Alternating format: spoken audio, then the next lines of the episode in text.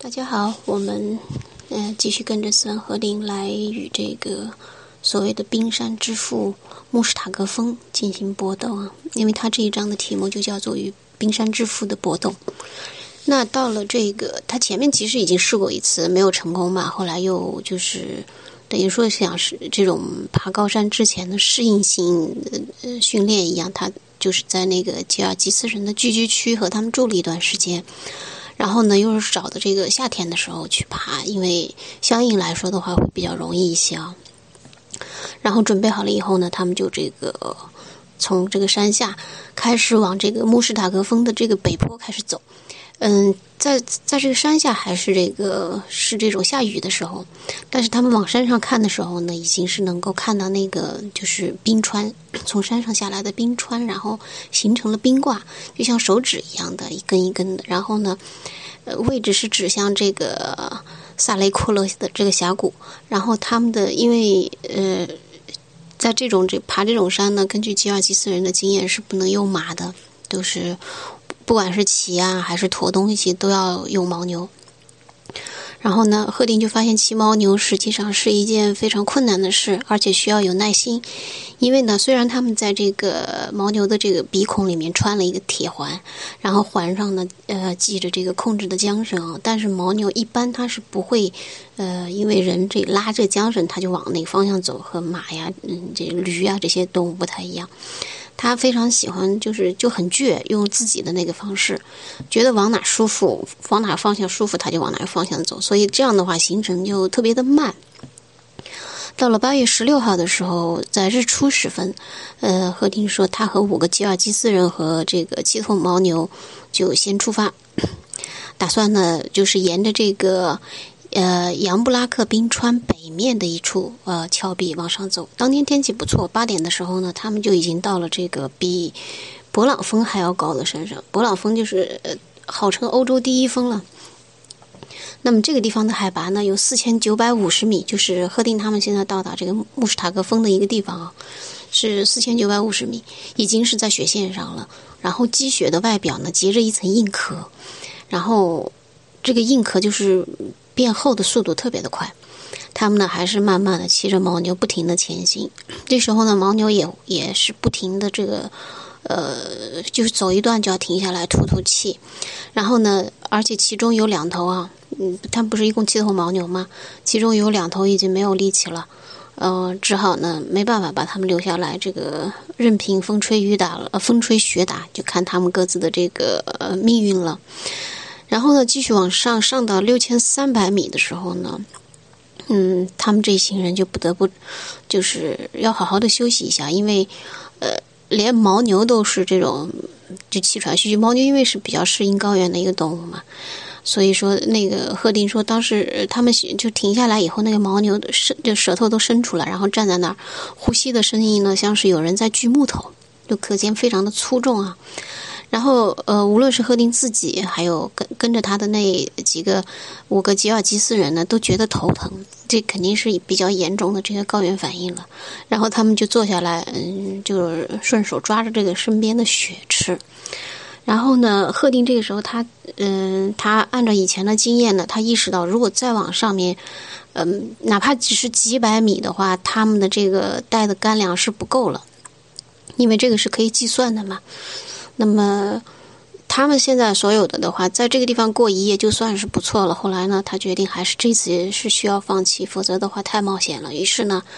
他们就又折回到原来的那个营地，就是呃离山脚有一段距离的营地，就是又折回去了。那么，嗯，后来呢，他们就是又呃，就是这个休息过一段时间以后啊，然后他们就是在这个呃。就开始往下走，往下走的时候呢，他们就看到这个冰川走廊的这个北部啊，然后呃，就是和这个北部垂直连衔接的有一个悬崖，那边有一声震耳欲聋的声响，然后一看呢，就是雪崩了，就是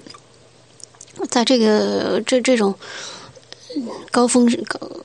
高峰上是很常见的一件事情啊。然后他他们就看到这个巨大而坚硬的冰块迅速坠落，打到突出的岩石上，顿时碎成这个白色的粉末，然后感觉到地动山摇，仿佛能够看到这种嗯，就像那种海浪一样急流，但是喷着那种白沫就奔腾而下啊，场面就是呃，实际上是惊心动魄的。如果是在现场的话，然后呢，他们也看到有四只这个羚羊。因为受到惊吓呢，在这个雪地上到处乱逃逃窜，还还还看到了一些野狼，应该是这个去追这这些羚羊的，反正也是受了这个雪崩的惊吓吧，都四散的这个逃着。所以呢，这是他们嗯，然后呢，接着他们就是休息了一段时间呢，再是又一次尝试了这个爬这个穆斯塔格峰，这就是等于说是第三次了。然后小新他们这次呢，还是按照原来的那个路线 又走，走了以后呢，呃呃，就是结果呃，因为这个他们那个上岛的那个地区呢，就是冰面，就是首先是有冰，冰上来又有积雪，然后这个其实这个攀登是非常困难的，那么。这个就是说，就是他们走到了一定，就是往上走到了一定的这个高度的时候，呃，有一头他们的有一头牦牛，就是反正死活就是不愿意走了，怎么样也不想走。结果呢，就是他们有一个吉尔吉斯人就帮着拉嘛。结果呢，没想到那个牦牛不是一直就比较任性嘛，他要顺着自己的那方向走。结果刚他往他那边挪动了一下啊，就结果发现这个牦牛的身体已经悬在半空了。其实牦牛自己也吓死了，后来呃，好歹算这个几个吉尔吉斯人一起啊，又用其他的绳子就把那个牦牛给兜住啊，整个兜住，然后一起使劲，呃，就是在拴在其他牦牛身上，加人加牦牛，把那只就是半个身子探在那悬崖外面的那只牦牛又给拉回来了。其实就是其实还蛮惊险的。然后呢，呃，就是。而且在这个期间呢，就是有一个就是参与救援的吉尔吉斯人呢，也被夹在了一个这个裂缝那个地方，就是因为很滑嘛地下，啊，好在反正就是他们都算是呃都还好，九死一生。然后呢，就没办法，想来想去呢，呃，又是回到了原来的营地，然后就是说先回营地休息吧，就是因为这次等于说出发一开始就不顺嘛。然后呢，嗯，想回营地，然后呃再爬一次，然后他们就呃想来想去呢，还是要走这个原来的这个杨布拉克这个冰川的北坡。其实无论就是呃怎么来对比这个条件嘛，可能还是那个坡比较好一点。然后又呃到了第二天，就是还是走原来的老路，又回到了他们的这个嗯那个冰川的北坡。等他们到了六千多米的时候啊。就是第一次走到的那个那个，就是看到的那个深渊的边缘。然后呢，呃，想着这个时候牦牛也非常的累了，他们就在这当就在那个地方扎营，扎营了，呃，然后就大家就休息，呃，但其中就是有两个吉尔吉尔吉斯人，就是已经比较呃严重的出现了这个高原反应，其他人也都一样，但是那两个吉尔吉斯人就是比较严重。所以就把那两个吉尔吉斯人就给说还是还是下山吧，剩下的人呢其实也都蛮严重的，什么耳鸣啊，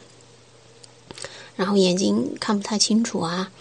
呃，然后脉搏加速、体温偏低，还有失眠，这些都是比较明显的。当天晚上呢，他们就是到了这个太阳下山的时候，坐在这个营地上，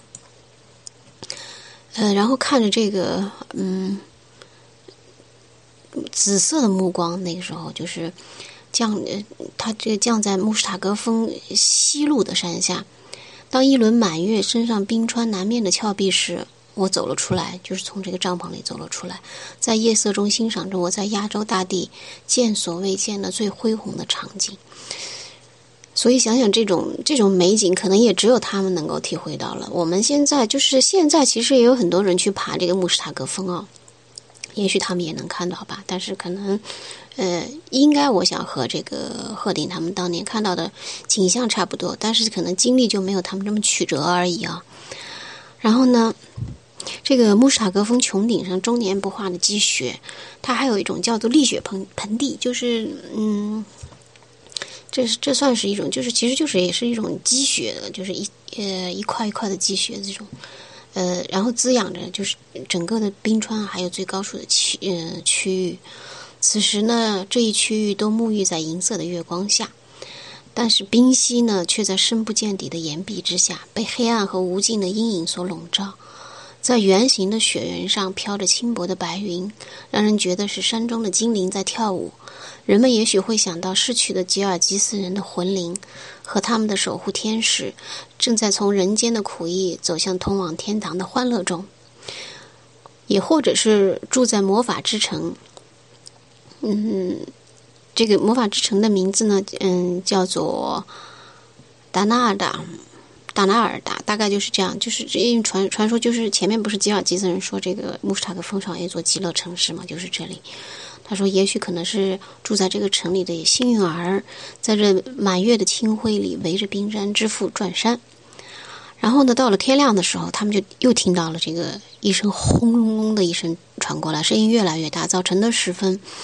呃，暴风卷着厚重如云的大雪将我们的营地盖住，我们只好等。时间一小时接一小时的过去，也没有人想吃东西，每个人的头呃都很疼。我希望这暴风雪能减弱些，这样我们可以继续登顶。可是暴风雪的淫威却越来越强。快到中午时，我意识到现状是毫无希望了。但无论怎样。我想考验一下吉尔吉斯人的忍耐力，于是让他们把东西都放在牦牛身上，以便在暴风雪中继续登山。所有人都听命而行，但最后我说：“我们还是返回下面的营地吧。”他们都欢呼雀跃，充满感激啊！就是他跟这个吉尔吉斯人开了个玩笑嘛，然后他们就下山了。呃，下山以后呢，就是在其实雪非常的大，呃，他们就是放在眼前，手都看不见。然后这些牦牛也就在这种，就像呃，在这个雪里面这种挪动、游走、翻腾、滑动，像像是这个海浪中起伏的海豚。就是赫定在他的描写里面，很多时候把这个雪里面行行走的马呀、牦牛啊，形容成海豚，其实还蛮形象的。然后呢，只好用膝盖夹住它们，呃。因为如果一直让牦牛这样动弹的话，会把人给掀下去的嘛。啊，最后他们终于把那团雪云抛在后面，呃，到了营地。呃，他们那个营地的这个海拔高度和内华达山脉的最高峰惠特尼峰一样。呃，这样呢，嗯，又回去了，就是和冰山之父的搏斗就这样结束了。这就是，呃，就是一共爬了四次都没有成功啊，所以还是蛮遗憾的。但也是一段经历吧。好，那么呃，接下来他又会往哪里走呢？因为他其实呃，接下来还是呃，就回到了这个喀什。呃，因为他这个回来以后呢，又回到这个和吉尔吉斯人居住的那个地方呢，又和他们这个欢聚了一段时间啊。然后后来，因为这个赫定在那儿住了一段时间以后呢。整个那个帕尔米帕尔马地区啊，后来都有一个传言，说是一个欧洲人像羚羊一般的跑上了穆斯塔格峰，还像野雁一般的掠过湖面，都是一种添油加醋啊，说的就是赫定，其实也还蛮好玩的。呃，然后呢，后来和这些吉尔吉斯人告别以后呢，他就回了这个喀什，回到喀什呢，他就有另外的打算了。那么，呃，具体是什么呢？我们到下一次再说吧。好，再见。